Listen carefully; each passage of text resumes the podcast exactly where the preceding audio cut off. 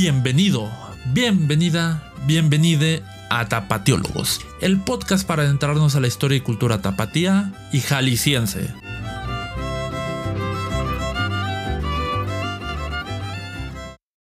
Hola, ¿qué tal? Soy Mario Sepúlveda y les doy la bienvenida de nueva cuenta a su podcast Tapatiólogos. Eh, me alegra estar eh, de nueva cuenta eh, con ustedes una semana más. Ah, por ahí tuvimos algunos inconvenientes, nos retrasamos en los episodios, pero afortunadamente hoy regresamos fuertes porque traemos a un invitadazo que nos va a hablar de un tema súper interesante, de un recinto que curiosamente ya no existe y muy poca gente pues le ha seguido la pista, ¿no? Al menos a los que son amantes de la historia de la ciudad, pues sí lo han de conocer y además no solo vamos a hablar de lo que es el recinto eh, arquitectónicamente hablando, ¿no? Eh, vamos a adentrar un poco a la vida de, de este espacio y pues todo lo, lo, que se llevó a cabo adentro.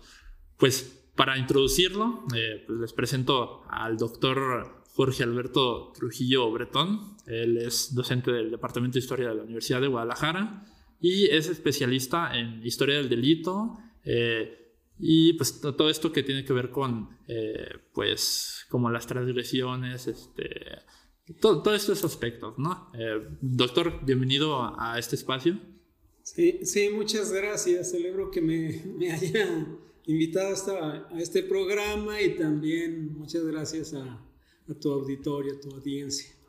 Pues bueno, como ya vieron en el, en el título, nos vamos a entrar a, a la penitenciaría de Escobedo, este, este lugar que pues alrededor de un poco más de 60 años, eh, si mal no, no, recuerdo, pues albergó a, a, presos y presas, algunos eh, más peligrosos que otros y otros pues eh, adentrados ahí de justa o injustamente, ¿no? Que eso también ya hablaremos, este, que tiene que ver un poco con pues el orden que había, sobre todo en la Guadalajara decimonónica ya a finales del siglo XIX y principios del XX, hablando ya de la oligarquía.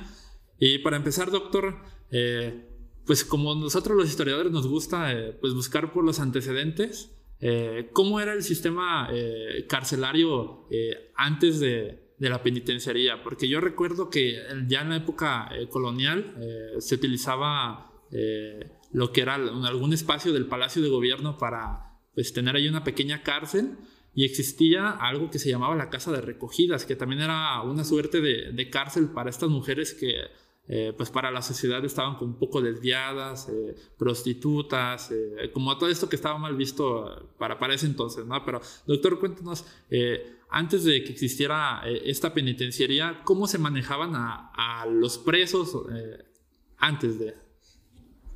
Mira, esto tiene que ver con la fundación de la penitenciaría de Escobedo, porque las prisiones que existían eh, en el siglo, ya en el siglo XIX, pues eran eh, todavía aquellas vetustas y antihigiénicas eh, prisiones de origen colonial donde los presos pues les iba muy mal, incluso eran, podían ser sometidos a torturas, podían enfermarse, podían ser castigados, ¿verdad? Entonces, contraer una, una epidemia. Entonces, esta penitenciaría de Escobedo surge como una crítica a esas vetustas prisiones de origen colonial y, nacen bajo la influencia del pensamiento liberal europeo y luego eh, en, el, en, este caso mexicano, ¿no? que ya ya bajo dichos pensamientos se, se deseaba cambiar e, el sistema y los modelos que imperaban hasta ese momento y para la existencia de estas prisiones que ya se consideraban modernas, eh, se, se trató de hacer un cambio total que las sustituyera a las anteriores.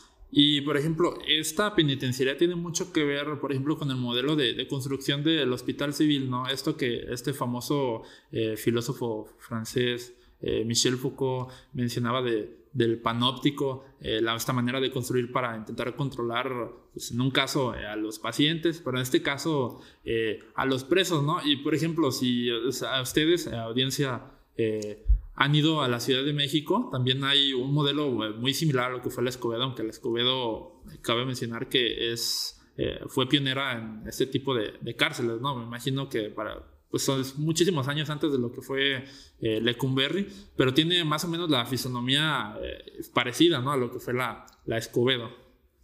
Eh, bien, tú mencionaste el panóptico, efectivamente este modelo penitenciario o de aplicación de penitencia fue ideado por Jeremy Bentham, un filósofo inglés de carácter utilitarista, quien ideó, ¿verdad? Eh, un, edificio muy especial al estilo de una colmena, pero en cuyo centro había una torre de vigilancia para poder observar con una sola persona a una multitud de presos. Y esta especie de colmena o de anillo, ¿verdad? Donde se observaba a los presos, pues también se caracterizó por, por una economía, ¿no? Una economía menor de los que costaban el mantenimiento de las antiguas fortalezas o prisiones donde se resguardaba a los, a los presos, en donde iban a ser resguardados y no castigados. La prisión moderna surge bajo la idea de que la misma sea un castigo y no un medio nada más de resguardar a, los presos. Y sí, Foucault en Vigilar y Castigar nos habla de, ese tipo de, de modelo eh, que el panóptico que se aplicó no nada más a las prisiones, sino también a los hospitales, a las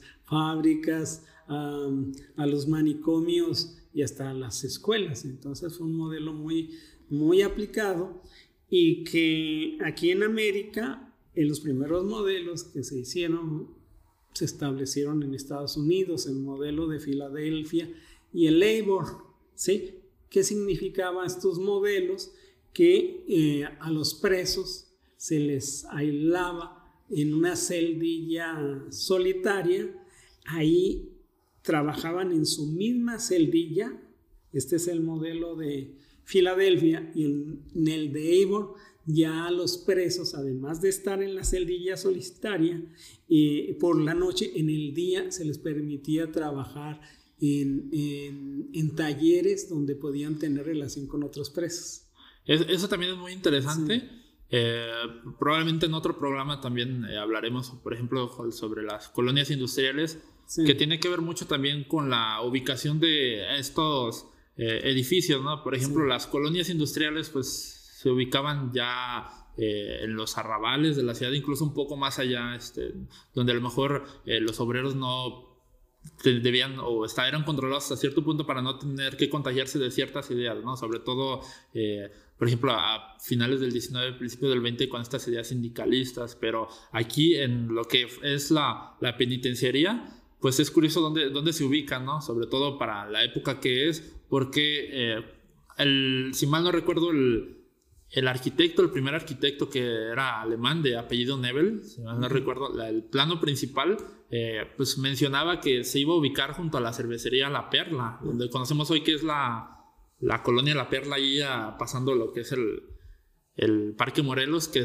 para ese momento eh, era las afueras de la ciudad, pero curiosamente deciden trasladarla al otro lado, ¿no? Al lado eh, este, poniente. Cuéntanos cómo, cómo allá, hablando ya después de todo este contexto y, los antecedentes, eh, ¿quién levanta la mano o quién dice, pues ah, vamos a construir una, prisión de este lado, este, sobre todo para pues albergar ¿no? a estas personas, a los famosos pelados que les llamaban en el siglo XIX, que son, eh, pues no sé si los herederos de los de la época colonial, que no recuerdo cómo se llamaba, tenían nombre específico, este, los léperos. Eh, pues estas personas mal vistas, ¿no? Que habitaban en las colonias, perdón, en esos, en los barrios, perdón, eh, pues a las afueras como Analco, San Juan de Dios, este, Mexicalcingo, ¿no? Cuéntanos cómo, cómo surge ya, este, a partir de esto, quién dice, vamos a construir una penitenciaría. Bueno, fue, fue un gobernador de aquí, de Jalisco, de carácter conservador, Antonio Escobedo él fue el que prácticamente la llevó a cabo y prácticamente, también prácticamente a su salida, quien la, inaugura en 1844, ¿sí? Pero eh, para la creación de la, de esta penitenciaria, pues fue el pensamiento de carácter liberal, no conservador, quien eh, promovió, ¿verdad? A través de sus ideas y de sus investigaciones, la creación de, de un nuevo sistema carcelario, de crear la utopía carcelaria. Están Vicente Rocafuerte, está José María Luis Mora, eh, Manuel Paino y muchos otros intelectuales de carácter, desde carácter ilustrado a carácter liberal. Pero en Jalisco fue Mariano Otero. Mariano Otero fue el impulsor de esa penitenciaría que Antonio Escobedo desarrolló, que tuvo un, primer plano que correspondió a Carlos Nebel, pero también que se le adjudicaba a José Ramón Cuevas. Y y como es destruido este plano por un incendio que hubo en la, prisión, pues el, que estaba ya desarrollando, avanzando las obras, eh, José Ramón Cuevas, es el que lo, lo va eh, realizando junto con el trabajo de, los propios presos. Es decir, la, la mano de obra de los cautivos también servía para para realizar este edificio, pero eh, José Ramón Cuevas fallece, él era valenciano, David Bravo, que era su, su, alumno, prácticamente es el que la, la concluye junto con otro personaje que olvidó su nombre. Y curiosamente, no sé si es, algo del destino, eh, pues es una premonición de lo que le va a pasar al convento del Carmen, ¿no? Después de la reforma, porque eh, la penitenciaría eh, se establece en lo que son las, o fueron las huertas del convento de, del Carmen.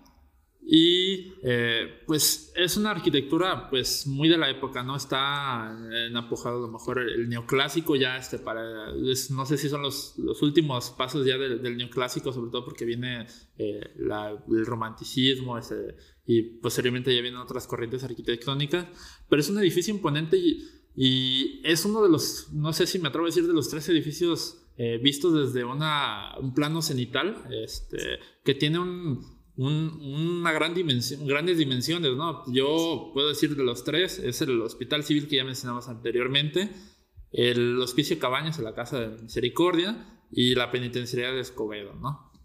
Eh, entonces, eh, se, establece este sistema carcelario que tiene que, eh, ver con ya no solo castigar, ¿no? Ahora se impulsa una nueva manera de, de pues, crear nuevos ciudadanos que tiene, si mal no recuerdo, tres ejes, que es ponerlos a trabajar, educarlos y pues imponer disciplina, ¿no? Este, cuéntanos cómo, cómo, se, se, lleva a cabo este, pues ya dentro de, la prisión la vida de los presos.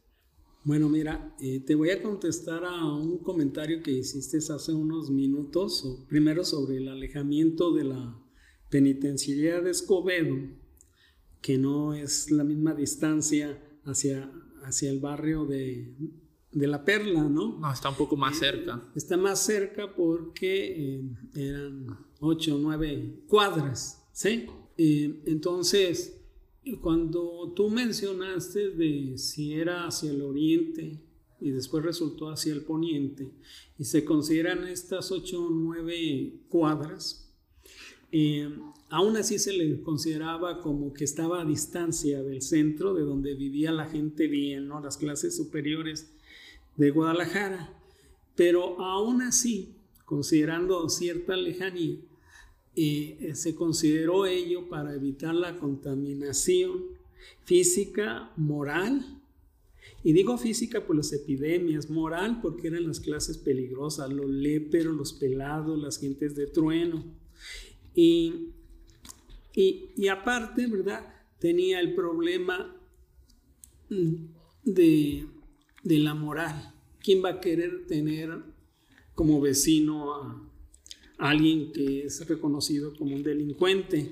Entonces, eh, esto tiene mucho que ver pues también con la moral de, la sociedad, especialmente de los grupos pudientes. Ahora, ¿cuál era tu último planteamiento, perdón? Eh, hablando de, de, lo que es eh, cómo se va a tratar a los presos, ¿no? que es, porque mencionamos que ah, en la época colonial, eh, pues todo era, eh, pues como muy eh, feo, por así decirlo, mucho castigo, epidemias, y ya en este caso, pues hablando como de la higiene, pues ya se establece cómo tratar de reinsertarlos a la sociedad, ¿no? Algo que ahorita pues está muy, pues todavía vigente.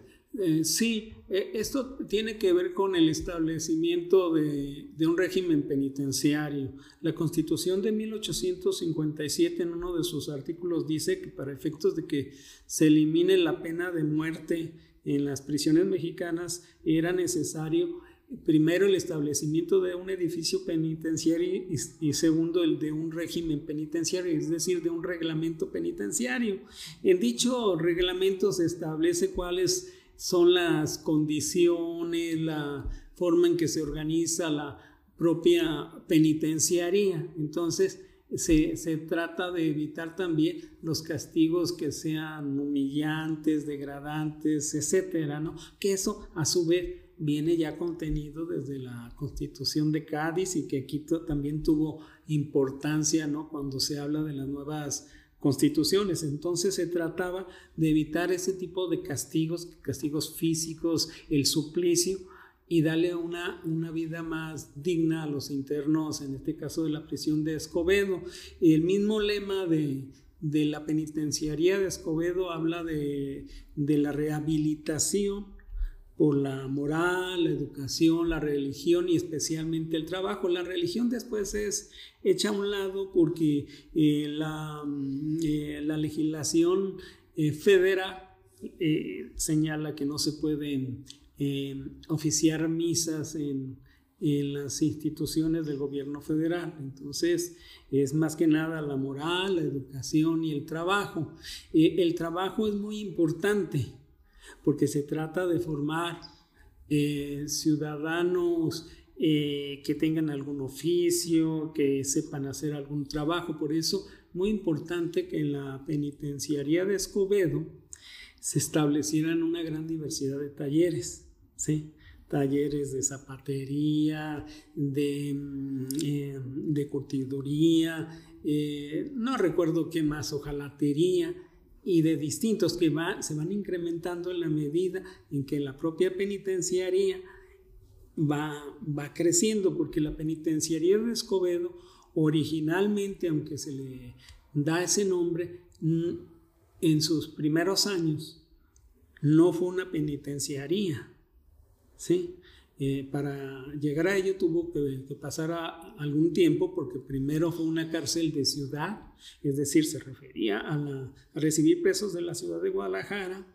y después fue durante la intervención francesa, eh, fue una fortaleza donde se llegaban a ejecutar presos y hasta 1875 fue una penitenciaría. ¿Por qué digo fue una penitenciaria? Porque hasta antes de ese año solamente se recibían presos de Guadalajara y ya con la penitenciaria se reciben presos de todo el estado que purguen primero penas de un año o más y después de dos años o más. Pero la, la vida de los presos está, estaba reglamentada y los presos tenían que levantarse temprano, eh, y, luego salir a trabajar con el intermedio del desayuno, comido, comida y cena, que no eran grandes comidas, ¿verdad? Pero el trabajo era una parte medular de su rehabilitación. Por ahí recuerdo en un texto, eh, que creo que es de uno de los académicos, eh, Rodney Anderson, sí. Eh, mencionaba que en uno de los talleres el de, sombrero, el de sombreros era el, de los más importantes y lo más curioso es cómo se dividen eh, los ingresos, ¿no? Porque obviamente estos eh, productos los tienes que vender. Este, y mencionaba que el 25% iba para los presos, el 25% iba para el gobierno del estado y el otro 50% era para la manutención de, de, la misma penitenciaría, ¿no? Entonces ya habla, eh, pues a lo mejor a la par también de otros, este, y otras instituciones, por ejemplo, una que recuerdo, se me fue el nombre, estaba en ah, la Casa de Artes, y, no, de Oficios, creo que era. La Escuela de Artes, y Oficios, perdón. Eh, tenía pues un poco más o menos el mismo funcionamiento, ¿no? Este, pero pues ya nos habla de este, pues, a, los vagabundos cómo eh, tratar de reinsertarlos para que al momento de que salgan de, la penitenciaría, este, pues se dediquen a, cosas de bien, ¿no? Y algo que comentaba también es eh, las penas, ¿no? Eh, mencionaba muy pocos años, ahora estamos acostumbrados de que a los asesinos, obviamente tiene que ver ya con reformas este, más actuales, pero pues son muy pocos las personas que tienen que purgar muchísimos años, de hecho la mayoría son penas muy, este, breves, ¿no? Son instancias muy breves. Eh, y también comentaba la cuestión de cómo pasa de ser eh, cárcel de ciudad a una penitenciaria. Eh, aquí también quisiera hacer un pequeño paréntesis para que nos comentara cómo se trataba a los famosos bandoleros, porque los bandoleros del siglo XIX, de los cuales se han escrito novelas y muchas cosas, este, ¿Cómo se trataban estas personas que salteaban caminos este, en el estado de Jalisco? Porque sí era muy común, ¿no? Bueno, mira, para, para los delincuentes que tenían muy mala fama y que estaban eh, procesados por el, eh, por el delito de asaltar en los caminos o por homicidios, les podía venir la pena de muerte. ¿Sí? A pesar de que era una penitenciaría y que la Constitución Federal del 57 decía para que no se aplique la pena de muerte es necesario un edificio y un reglamento penitenciario, se siguió aplicando. Eso causó controversia, pero a los bandoleros, a los homicidas, se les podía aplicar la pena de muerte. ¿Sí? Ahora, tú mencionaste eh, la, Escuela de Artes y Oficios. La Escuela de Artes y Oficios recibía sobre todo niños, eh, niños pobres, ¿sí? A ellos se les daba una educación de carácter técnico, se les capacitaba en algún oficio, em, se les daba educación elemental. La penitenciaría de Escobedo recibía niños de 6 años a 14 y los eh, tenía em, resguardados en un, en un, área o departamento que se llamaba para presos corrigendos. Ahí les daba educación elemental y los empezaban a preparar para un oficio en alguno de los talleres. Eh, los mismos presos sentenciados recibían educación elemental, aparte de la enseñanza técnica de algún oficio. Eh, estaban también las mujeres. Las mujeres no se les daba una eh, una enseñanza en algún oficio, pero sí se le daban rudimentos de, la escuela elemental y se les enseñaba algún oficio propio de su sexo. esto de los, roles de género, ¿no? Como por ejemplo la cocina, este, el tejido, este, como todas esas cuestiones, ¿no? Sí, ellos, ellas se encargaban, por ejemplo, de hacer las tortillas, aunque los presos eh, que se seleccionaban tenían que encargarse de la preparación del nixtamal. Eran trabajos en la madrugada, eran los de los trabajos más, más pesados que había. Entonces, cuidado, ¿verdad? Las mujeres decían, bueno, estos roles de género sí, sí funcionaban, porque antes en las casas de, em, eh, ¿cómo se llaman? Las casas para mujeres, los recogimientos, a ellas también se les obligaba a preparar alimento para los presos de las cárceles. Entonces hay como una continuidad, si te das cuenta, en cuanto al quehacer de las mujeres que estaban presas en esas instituciones. Y ya, menciona, ya que menciona lo de las mujeres, que también es muy interesante, eh, vamos a pasar cómo, cómo se distribuía lo que era la, la, penitenciaría. Porque incluso desde la entrada, vamos eh, pues, comenzando explicando cómo era la entrada. Eh, ustedes pueden buscar fotografías en internet. Es un es de estilo neoclásico, ya lo comentábamos, pero había un pórtico y tenía un pequeño jardín. Este, en este pequeño jardín existían unos personajes que se les llamaban los evangelistas. Estas personas eh, pues se dedicaban a ayudar a, a, las personas que no sabían leer y escribir, porque en ese momento el analfabetismo, si en estos días pues, es alto, eh, pues para ese entonces no imaginemos este, el 80%. El 80%. Eh, y que había algunos parecidos también en el, Santuario de la Soledad, que ya lo platicamos en, episodios pasados. Eh, pero ya desde entrando de ahí, pues estas personas se dedicaban a escribir pues los, los textos, estos escritos que tenían que ingresar a la, penitenciaría, no sé, pues diferentes tipos de, de textos, ¿no? Y hay una fotografía que se me hace muy interesante, que hay un pequeño busto si mal no recuerdo es el de Benito Juárez. Así es. O el de, sí, ¿no? O el de, o el, no, creo que sí, ¿no? Sí, era el de Benito Juárez. Yo, bueno, yo me confundí alguna vez y creo, que era del, del, gobernador Escobedo, pero qué bueno que, sí, que, lo comenta. Eh, se lo conoció el Jardín Juárez, ¿no? Escobedo. Escobedo. Escobedo, sí, el que estaba enfrente del edificio de la, Escobedo, eh, de la penitenciaría Escobedo se llamaba igual. Jardín de Escobedo, aunque sí tuvo una escultura de Benito Juárez. Y de cariño pues le llamaban la Escobedo, ¿no? Curiosamente. Eh, ya lo van a llevar al Escobedo.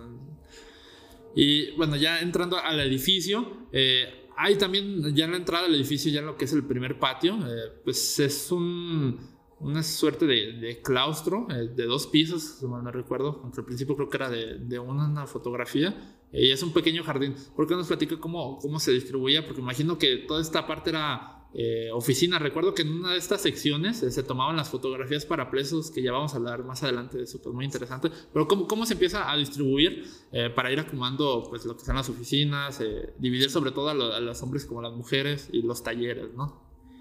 Sí, pues la penitenciaría de, de Escobedo era un edificio bastante grande, como lo mencionaste al principio. Era en lo ancho de, la calle de Pedro Moreno hasta López Cotilla. Eh, sería la mitad de lo que viene siendo la superficie del tren ligero, de federalismo hacia el poniente. Eh, y hasta en lo largo hasta lo que viene siendo la, eh, la calle o avenida Manuel Torza. Entonces era un edificio de unas 8 o 9 manzanas, eh, grandísimo, y su, división su, era, eh, fue cambiando con el tiempo, pero básicamente lo podemos entender como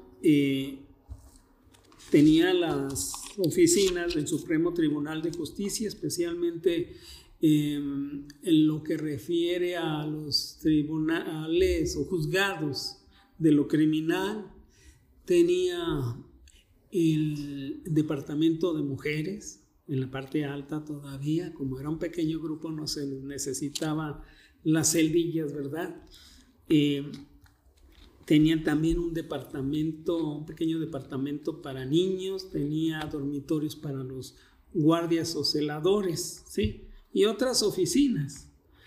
Eh, enseguida estaba el departamento de sentenciados, que era el más grande de todos, que eran aproximadamente 16 ambulatorios y 868, 848 celdillas, ¿sí?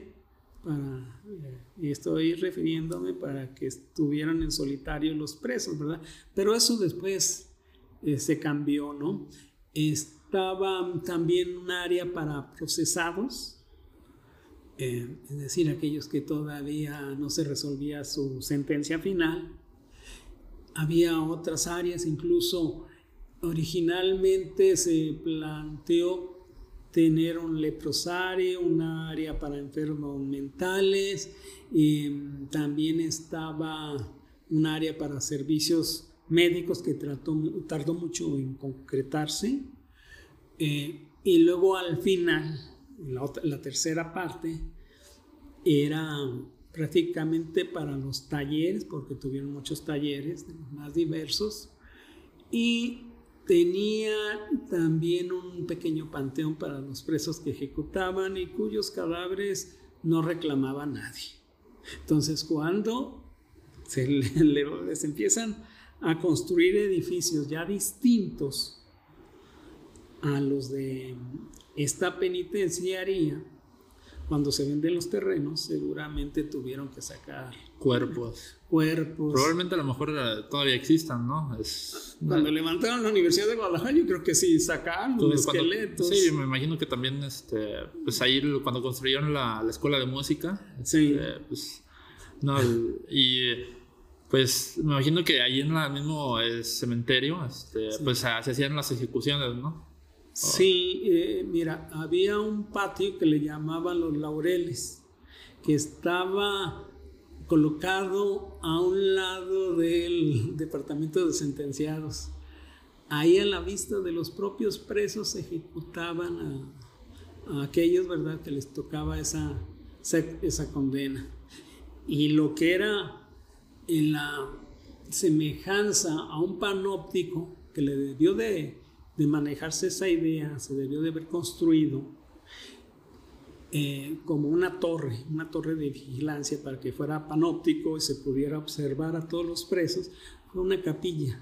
En esa capilla llegaban, llevaban los presos que iban a ser ejecutados para que tuvieran los últimos eh, minutos y pudieran orar para luego ser ejecutados por una guardia de celadores. Ahora, cuando tú mencionaste al principio sobre el papel que podían jugar los propios bandoleros que eran detenidos, especialmente aquellos que no eran ejecutados, les daban puestos internos, de cargos internos. Eh, el celador general, el sotabastonero, eh, eh, el vocero, una infinidad de puestos que además de tener esos cargos, les daban una pequeña gratificación la propia penitenciaría, pero eran los individuos más rudos que podían controlar al resto de la población, pero también eran los individuos más abusivos, los que hacían em, relajos, eh, los que metían alcohol, los que metían con el permiso de eh, propio director más bien de los alcaides de departamentos, prostitutas, marihuana, ¿sí? Entonces, se está pensando que la vida de la penitenciaria Escobedo estaba efectivamente reglamentada, pero todo lo que está reglamentado siempre causa ciertos cosas entre los propios presos y, es facilitado también por los alcaides, eh, los que deben de establecer el orden. Entonces... Ah, suena muy, no estamos muy distantes de eso, ¿no? Es una cosa que está todavía muy vigente en las cárceles y, los penales que pues hasta armas y cosas que no están permitidas, hasta pues, en el reglamento pues les encuentran, ¿no? En las inspecciones que, que hacen de, de rutina. Eh, mencionamos ya los bandoleros, pero ¿qué tipos de de delitos o qué tipos, sí, pues sí, de delitos eran eh, pues procesar las personas que, ingresaban aquí, porque me imagino que no cualquier cosa, este, por ejemplo, en, me imagino que los pleitos que eran como más personales que en la calle, que se podrían resolver verbalmente, pues no, no, no había forma de, procesarlo, ¿no? Se arreglaba en un momento. Ahora pues ya sí tienes que ir a, arreglarte ya este, al ministerio, etcétera, ¿no? Pero, ¿qué tipo de delitos eran perseguidos y cómo los ingresaban a, a la penal? Bueno, la penitenciaría, perdón. La penitenciaría. Eh, mira, en, realidad a partir de 1885 se crea un código penal eh, que entra en vigor el, el, primero de enero de 1886. ¿sí? Antes de ese año se aplica las nuevas leyes mexicanas, se aplican leyes todavía coloniales pero no hay un código penal hasta ese año, es decir, es un documento de carácter normativo, jurídico, penal, en donde se habla de la tipología de los delitos que se castigan. Por ejemplo, tú mencionaste es una riña. Si, en la riña, ¿verdad? Eh, llega el policía y detiene a los contrincantes, a los contendientes, se los llevan para ser procesados y juzgados, y más si hay hechos de sangre, ¿sí? Entonces, eh, eh, ¿Qué delitos son los principales en esos años, verdad? Pues son precisamente los hechos de sangre, la violencia, pero también los delitos de carácter económico como el robo, el asalto en camino, el abegiato, hasta los delitos que ahora podemos tipificar como delitos sexuales y que antes se les consideraba como delitos contra el orden de la familia, la moral, las buenas costumbres. Entonces, eh, violación, estupro, pornografía y otros más están ahí incluidos. Entonces, sí, efectivamente, los hechos de sangre y los delitos económicos ocupan un primer lugar. ¿Sí? Pero después vienen los delitos contra el orden de la familia, ¿sí? Violación, estupro y demás. Eh, ahora, eh, también esto del castigo, tú decías hace rato que, no eran penas como ahora, ¿no? Eh, la mayor pena que yo recuerdo haber reconocido fue de 12 años. Ahora no, ahora se habla de mucho más, ¿no? Eh, pero se detenía también a niños. Ah, en este momento, pues sería raro que detuvieran a un niño de seis años porque le dio una pedrada a otro chamaco. Entonces, hay su, eh, su, variación, ¿verdad?, respecto a aquellos años, a este momento. Sí, la, la prisión fue y sigue siendo un lugar donde se dan, eh, se presentan muchos problemas, ¿no? Eh, violencia, eh, hay, hay drogas, corrupción, hay de corrupción. Hay corrupción, hay redes de poder entre los presos, entre los propios presos, hay colusión con las autoridades penitenciarias o había. Entonces, lo relacionamos con este momento, hay muchas cosas comunes, también hay eh, grandes diferencias. Sí. Eh, mencionaba a los niños, eh, para quienes nos están escuchando, si tienen la oportunidad de, ingresar a, a, uno de los repositorios más importantes históricos aquí en la ciudad, como lo es el Archivo Histórico del Estado de Jalisco, hay unos libros muy interesantes que si pues, tienen chance de consultarlos estaría muy bueno y si no, pues a lo mejor por ahí buscar alguna imagen en, en internet, hay unos libros donde les toman las fotografías que ya mencionaba pues, anteriormente, eh, donde pues es básicamente para eh, pues tenerlos ubicados, ¿no? Eh, es como eh, pues ya te tengo ubicado, tengo la foto, a qué te dedicas, dónde vives, etc. Y también ahí pues estaba escrito, está escrito el tipo de delito ¿no? que, que, se cometía y lo relaciono mucho con otro tipo de, de, libros que son los registros de oficios, que esos están en otro archivo también muy importante de la ciudad, en el Archivo Municipal de Guadalajara que pues tienen la misma función, ¿no? Eh, pues tener eh, controlados estos personajes que no pertenecen a la, a la oligarquía, a, a las altas esferas de la sociedad eh, tapatía y jalisciense, ¿no? Sí, sobre esos libros son los libros de la penitenciaría, son libros muy interesantes.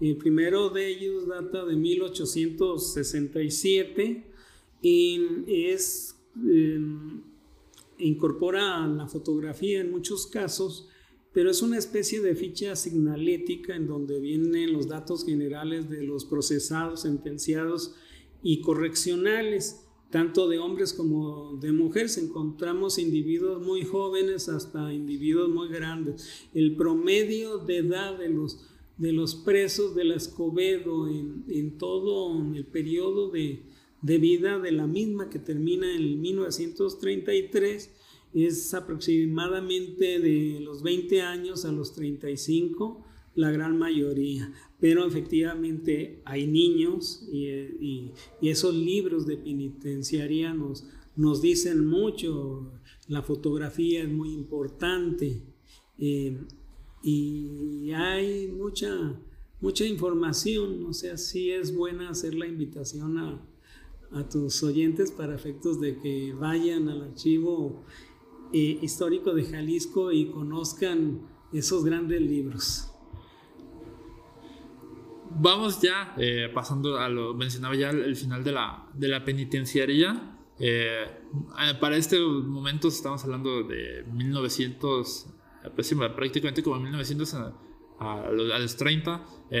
la ciudad empieza a expandirse, ¿no? se empiezan a crear estas nuevas colonias que implementan pues un nuevo tipo de vivienda obviamente para pues las personajes más importantes de la ciudad, los ricos, los adinerados, políticos y pues era mal visto, ¿no? Me imagino para ese momento ya era mal visto para estos vecinos tener pues a un lado ya una penitenciaría, me imagino a, una de estas personas eh, imaginarse que en la noche se escapa eh, algún preso, porque imagino ahorita también podemos hablar de eso, eh, de los escapes, que también es interesante, que en la noche se le escapara, que se metiera a robar o que incluso pues matara a alguien, ¿no? Y pues se decide, eh, pues ya para los 30, eh, crear una nueva penal, que esa también es muy eh, emblemática, eso ya tiene que ver con otras cuestiones que podremos hablar en otro capítulo. pero primero, si mal no recuerdo, la penitenciaría se divide en dos, ¿no? lo que conocemos hoy como Avenida este, Vallarta, que creo que sí, desde ahí empieza Vallarta. ¿Por qué se divide en dos? Es muy extraño que se divida en dos y se va a terminar, pues es muy extraño, ¿no? Que queden dos eh, lados que queden como aislados, ¿no? Porque nos cuenta eh, ya eh, lo que son los, los, últimos años de vida para después dar paso a la, a la, penal de Oblatos. Mira, la, la penitenciaría de Escobedo fue recordada en su superficie en 1912. Sufrió un primer parcelamiento. después se dan otros, pero el definitivo es hasta 1933. Y y el propósito de, llevar a cabo la destrucción de, de la Escobedo, pues eh, efectivamente comunicar el oriente con el poniente, sobre todo esta avenida que hoy se llama Juárez, eh, llevar a cabo la comunicación y también la, la extensión de estas colonias, ¿verdad? Que eran para clases medias y altas, ¿no? pero hay, hay un eh, investigador que, o más bien un visitante, que dijo que la, a la penitenciaría de Escobedo los, su destrucción se debió a los nuevos aires revolucionarios. Pero yo, yo digo, ¿verdad? Eh, infiero que fue precisamente a la corrupción y a los intereses inmobiliarios que ya estaban en boga para hacerse de estos terrenos. E, es una lástima que la penitenciaría de Escobedo no haya sobrevivido a esos llamados aires revolucionarios, ¿no? Porque eh, en México, pues está el Palacio de Lecumberri, e-, eso pudo haber sido un buen uso, albergar a, algún archivo, un centro cultural. Este... Como en Puebla. En la, la, penitenciaría de Puebla, ahí está, está convertida en un museo. Y aquí no, no pudieron eh, conservarla a uno de los edificios más extraordinarios que tenía esta ciudad. Sí, parece que hay una prisa por acabar con el con el patrimonio histórico-cultural de esta ciudad. Y ese es nada más un ejemplo. Sí, paseando por la ciudad eh, actualmente eh, pues se están construyendo eh, nuevos complejos habitacionales, ¿no? Esto de construir para arriba los complejos verticales está muy, muy en boga, sobre todo para estos rumbos de, de la colonia americana, este, donde pues se sustituyen, la colonia francesa. Y pues pasa, llega la, penal de Oblatos, ¿no? Estaría bueno también, eh, para no dejar este, inconcluso el... No sé si usted también se ha dedicado como a investigar un poco de la penal de Oblatos. Eh, eh, He empezado a hacerlo. ¿Cómo son los inicios? ¿Cómo se hace el traslado de, de los presos? Pero ah, pues a mí también, antes de que se me pase, eh, comentaba lo de los escapes, ¿no? no sé si en sus investigaciones llegó a encontrar de que algún preso se escapó, ahora sí como dirían coloquialmente, se les peló. Este. Sí. No, eh, claro, la penitenciaria de Escobedo eran constantes las fugas. ¿Cómo se escapaban? Horadando las paredes, haciendo un subterráneo por ahí, en colusión con los propios celadores, aprovechando de que los mandaban hacer obra pública al centro de la ciudad, salía corriendo uno y en ocasiones con fortuna, en otras me los ejecutaban o, detenían en el trayecto. Entonces sí había muchas, muchas fugas. También estaba la ley fuga, ¿eh? que, era distinto, pero, pero consistía en, en facilitar, y lo entrecomillo, la salida de un reo para en el supuesto escape lo asesinaban. ¿Por qué? Porque era un criminal famoso, incómodo para algún político. Entonces, esa ley fuga era incómoda, ¿verdad? Te, te sacaban prácticamente a fuerza para que corrieras y en el trayecto te asesinaban. Pero las fugas o escapes, como tú dices, eh, sí existían. Y bueno, antes de que también se me pase, eh, no sé si en sus registros eh, tienen algunos de los personajes más emblemáticos que hayan pisado eh, esta penitenciaría. A lo mejor no eh, emblemáticos en el sentido de hay un político, no sé, alguien importante. Porque obviamente los ricos no, no, pisaban la cárcel, ¿verdad? Este, no, sí la pisaban. Sí, Es, muy. A ver, cuéntanos al respecto. Era contado, no tengo el nombre de algún personaje emblemático, al menos no lo recuerdo en este momento, pero en la penitenciaría desde que fue construida ya como tal en 1875, había áreas para presos distinguidos. Y algunos de los que visitaron esas áreas decían que era una especie de chalet francés en, reducido. Les, les, llevaban comida, les llevaban el periódico del día y los presos eh, comunes podían estar a su servicio pagándoles una pequeña gratificación.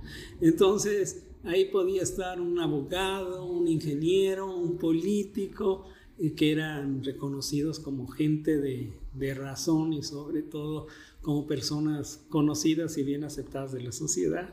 Entonces, había diferencias sociales en la penitenciaria como en las actuales, ¿no? sí, como dicen, el que tiene dinero, pues la ley es para los, para los que tienen dinero, ¿no? Sí. Más bien, pues así podría como mencionarlo, ¿no? Y, y, es cierto esto de la ley es para los que tienen dinero porque a los presos comunes eh, se les facilitaba un abogado de oficio o de pobres, así se les llamaba. Entonces, el tiempo que podía durar el juicio y la sentencia se podía alargar bastante porque estos abogados atendían prácticamente unos cuantos a la gran mayoría de los presos. En cambio, los presos llamados distinguidos podían contratar a un abogado en particular, tenían derecho a una fianza, eh, eh, apuraban su libertad preparatoria y salían rápidamente de la ciudad. Sí había presos eh, llamados distinguidos. ¿eh? Ah, caray. Eso es curioso, ¿no? Porque a lo mejor esto de que nos, creamos pues estas imágenes de que en la actualidad en las, las penales pues a los presos pues, pues, así como distinguidos, no sé, los famosos pues capos, este, etcétera pues en las mismas celdas este, tienen servicios este, de internet, de, celulares, pues todas estas cuestiones que ya habíamos hablado, pero pues eh, anteriormente, ¿no? Eh, y ahora sí, regresando a lo que fuera, es el final de la, de la penitencia. Ah. cuéntanos, a ver, cuéntanos. Sí. Hay en, en, 1933, eh, perdón. eh, se hace el, traslado a la nueva penitenciaría de Doblatos. Han de ser, han de haber sido como unos, no recuerdo bien, 40, 60, quienes iban en ese, en ese grupo, según una persona, un periodista que, que estuvo en el momento de traslado. Iban cocos o cocainómanos, marihuanos, enfermos montados, mentales y ya los peores tipos de la teoría lombrodociana, ¿no? Entonces, esos pobres hombres fueron trasladados a la penitenciaría de Oblatos. Y allá me imagino que ya se empiezan a tratar nuevos tipos de delitos, ¿no? Eh, como mencionaba al principio, el, doctor se, se, dedica a investigar pues, historia del delito y algo muy interesante pues son como los de los estupefacientes, eh, las drogas, enervantes, etc.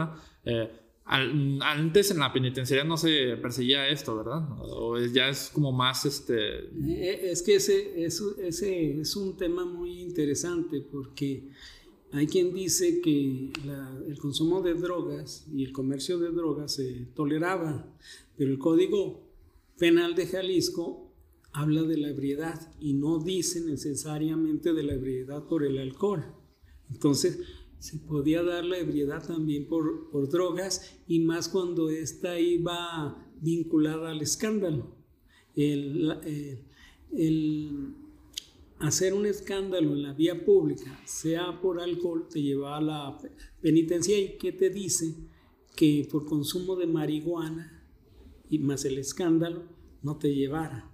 Entonces, sí, sí se pudo haber dado, aunque es en 1917 con la constitución de ese año, cuando ya se consideran las sustancias peligrosas, eh, como las drogas enervantes, todavía no llegaba el término de estupefaciente, eh, que dice que degeneran la raza, es decir, al pueblo, a los indios, a los llamados indios, y esos van a parar a la prisión de, de Escobedo en 1917, pero después con, eh, con la nueva penitenciaría, la de Oblatos, pues van poco a poco rellenando, ¿verdad?, las celdas eh, de la Oblatos. Además, aquí también es importante decir que si bien en la, Escobedo había 868 celdas, eh, con el incremento de, los delincuentes, las propias celdas van, van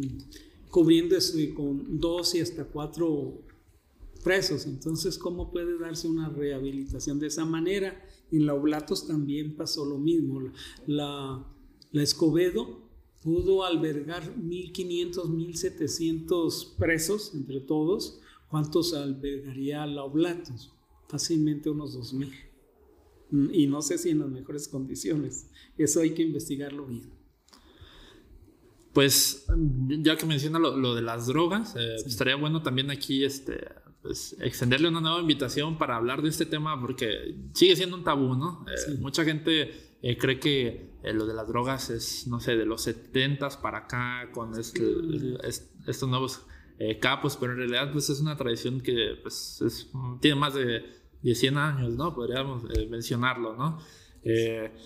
Y bueno, pues se destruye la, la, penitenciaría y finalmente pues nos queda un espacio propio para el pues el recreo, ¿no? De, de los tapatíos, también desde los años 30, ¿no? Este famoso eh, Parque eh, Revolución que todavía persiste hasta nuestros días y que también tiene que ver mucho con la resignificación de, de los espacios, ¿no? Ahora en la actualidad, eh, pues vemos a, muchas, sobre todo las mujeres que se han dedicado a emprender este, negocios de venta de ropa, donde pues es un punto de entrega, ¿no? Este, tiene que ver con, el comercio y hay nuevas prácticas, este, se crean nuevos grupos de sociabilidad ahí. Eh, entonces, pues, eh, y, y, eso termina, eh, pues, no sé si de, de, tapar lo que fue la historia de, de, la penitenciaría, porque no hay, no hay ninguna señalética que diga que ahí estuvo la penitenciaría. A lo mejor creo que hay una, pero pues mucha gente no le presta atención, es como que, ay, pues creo que es algo normalito, ¿no? Es la, la nomenclatura que dice penitenciaria. La calle que está penitenciaria, pero pues la gente no, a lo mejor no, no, se imagina, ¿no?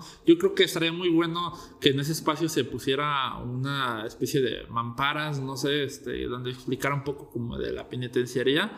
Y no sé, yo creo que muchísima gente se sacaría de onda este, pensar que ahí estuvo una penitenciaría y como ya mencionaba anteriormente, a lo mejor está pisando muertos, ¿no? Sí, bueno, ahí está instalada en los edificios de la Universidad de Guadalajara, los más importantes, ¿no? Entonces, e, en el propio interior de la penitenciaría, ahorita que hablas de las ventas, pequeñas ventas que se hacen ahí en el interior, en el departamento de sentenciados se organizaba también un pequeño tianguis, con el permiso de las autoridades, el cual era ilegal, pero estaba permitido. todo, todo por encima de la ley, ¿no? Sí, del, del, reglamento. Y también es muy importante mencionarte un, un, momento, un periodo en la vida de la penitenciaría de Escobedo, fue, que fue la etapa de la Revolución Mexicana, porque a muchos presos se les conmutó la pena para efectos de que... Llevárselos a pelear. Exacto, que, que sirvieran a las fuerzas federales. Entonces, la cantidad de presos se redujo significativamente y otra de las características que tuvo la, la penitenciaria es que hubo una, eh, en el interior de la Escobedo, hubo una pequeña cárcel para soldados, desertores, eh, pleitistas, etc. Ahí llegaban a parar. Entonces, eh, sí sufrió cambio y obviamente la, la penitenciaría de Escobedo en ese momento llegó a albergar sujetos que participaron en la Revolución Mexicana. Y sacerdotes, ¿no? Yo recuerdo en un texto, creo que es una crónica que menciona el padre Laris, se me hace muy interesante, hay un nombre que resalta entre ellos, que es el de Fray del Refugio Palacio, que cuando llegan los constitucionalistas en el 14, pues sí recordarán ¿no? que se tienen que ver con esto de la clausura de templos, este, etcétera. Eh, pues a muchos me imagino que se los han de haber cargado para allá, ¿no? A estos padres que alborotaban a, a, la sociedad de que el constitucionalismo y estas nuevas costumbres estaban dañando la, las antiguas costumbres de la sociedad eh, tapatía. en los libros de penitenciaría, para los que les interese el movimiento cristero, Ahí van a encontrar fotografías de mujeres que participó en este movimiento. Y no nada más mujeres, otros personajes. Yo encontré una buena cantidad de mujeres que, eh, si mal no recuerdo, trabajaban en una fábrica, pero también tenían participación en, en el movimiento cristero y fueron detenidas. Entonces, hay efectivamente personajes significativos, no recuerdo su nombre, pero que participaron en, eh, en el movimiento cristero y que llegaron a parar a la penitenciaría, ya fuera en el departamento de mujeres o en el área de procesados. Pues son muchísimas historias, ¿no? Las que se podrían contar, imagino, entre, entre los eh, presos, las autoridades, eh, pues serían sin fin, ¿no? Tendríamos eh, que pasar platicando pues toda una vida porque en realidad es un lugar muy interesante del que poco se habla en la ciudad. También porque no sé si eh, tenga que ver con que eh, pues la divulgación va como más en camino a, lo arquitectónico, lo artístico y a veces como tocar esos temas que son un poco más sensibles.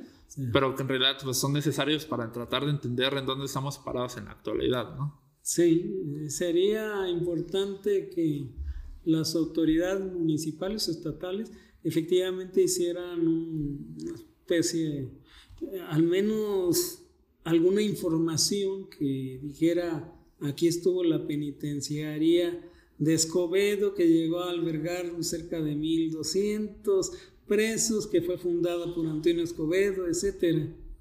Eh, sí, sí sería importante, porque aparte de los departamentos de de mujeres, de procesados, de sentenciados, tenía un departamento correccional, ahí iban a parar aquellas mujeres escandalosas, prostitutas, hombres borrachos, vagos, etcétera, por penas de un mes o menos.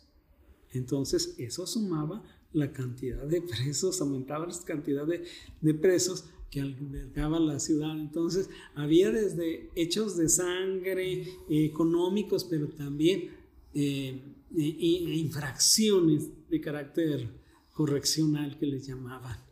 Entonces es un edificio muy rico en su historia y más cuando uno empieza a revisar las fuentes, porque hablamos de de la hemerográfica, o sea, los periódicos, hablamos del expediente judicial, hablamos de los reglamentos penitenciarios, de la legislación penal, de la novela de la época. Las crónicas, hay, un, hay una descripción que creo que es de Higgins, sí. Eh, que mencionaba que, pues, como da detalladamente cuántos soldados están cuidando, este, cómo se distribuyen, Entonces, como este tipo de fuentes que están incluso más, más, al alcance, ¿no? Eh, todos estos libros, a lo mejor ustedes los pueden encontrar en las librerías de viejos que se localizan allí en López Cotilla, que pues, algunos conservan como estos eh, valiosos textos. Sí, así es. En el de Guinness el segundo tomo de la ciudad de Guadalajara, bueno, desde la primera habla de las primeras prisiones y en el segundo ya habla más que nada de la Escobedo, hasta su destrucción en 1933. Entonces, es muy interesante. Y pues a aprender a, valorar, ¿no? Este tipo de edificios que ya no están y que nos hacen pues si no, pues, ya es imposible prácticamente recuperar el espacio, tratar de, de valorar tanto la historia de este lugar como de otros eh, espacios que no sabemos. Por ejemplo, eh, tenemos en la actualidad que varios eh, edificios en el centro de la ciudad están sufriendo con la línea 3 del tren ligero, sí. que pues tienen que aportar, ¿no? Aportan a la memoria colectiva de, de, los tapatíos, ¿no? Pues, doctor, Muchísimas gracias por habernos acompañado en este capítulo. Eh, ya quedamos que nos va a acompañar en otro capítulo para que nos hable acerca de los estupefacientes. Sí, este libro. Sí, con mucho gusto, con mucho gusto. Eh, te agradezco la, la, invitación para participar en, en, tu programa y también agradezco al público, ¿verdad? Que seguramente se podrá interesar o está interesado en estos temas. Y bueno, pues ya saben, ya el, el doctor le, le dio la, las directrices para que investiguen un poquito más del tema. Y ya saben, nos pueden eh, encontrar en Spotify y en YouTube, eh, en Google Podcast también, eh, para que nos puedan escuchar. de nueva cuenta, doctor, muchísimas gracias por habernos acompañado y a ustedes por haber escuchado este episodio. nos vemos en la próxima. Hasta luego. Gracias, María Alberto.